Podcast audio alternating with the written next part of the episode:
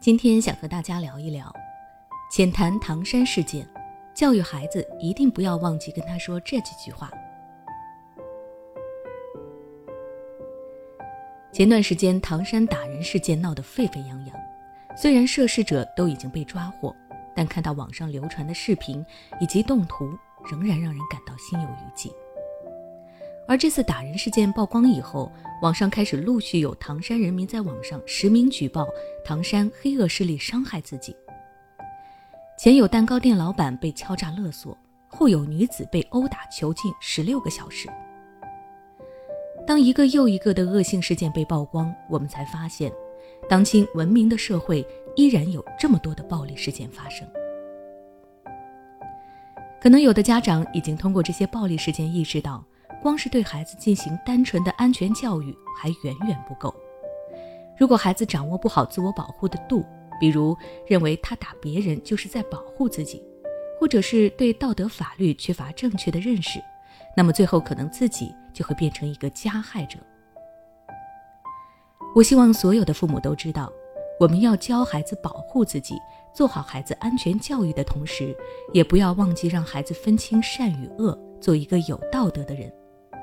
那么，下面这三点我们一定要教育给孩子。第一，人与人之间要学会相互尊重，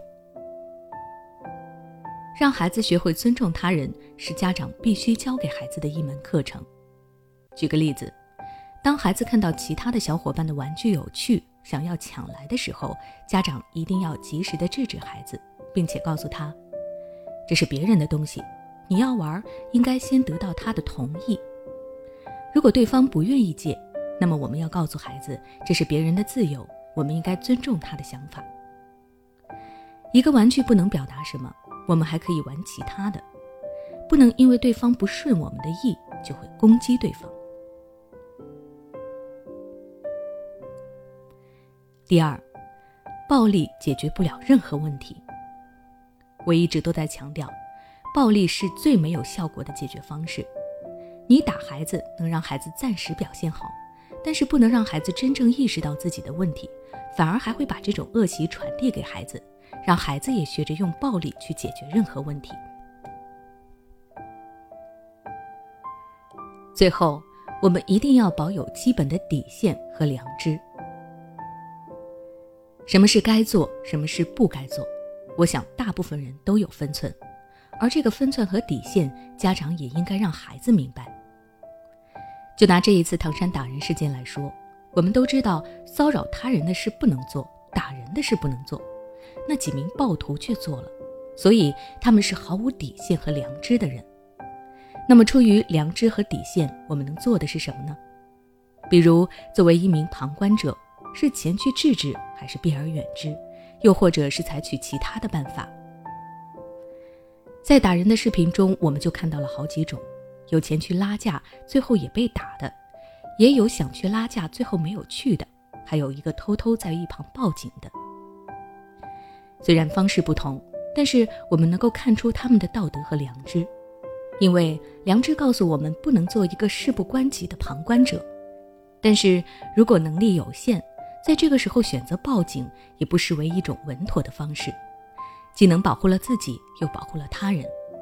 我们要让孩子保有这样的良知，教会他们保护好自己的同时，也能够做一些力所能及的事情，既帮助了他人，也是从侧面避免了自己遭受同样的伤害。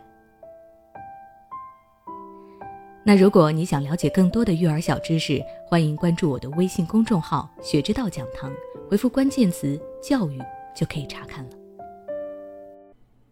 每当我们感叹生活真难的时候，现实却又告诉我们，生活还能更难。工作、事业、爱人、孩子、父母亲朋，这一切的一切，就像一张大网一样，把你层层束缚其中。你经历了疲惫、辛苦、无奈，还有悲痛。如果你只是一个人默默承受，那你迟早会崩溃。心灵时空组建了专业的心理救援队。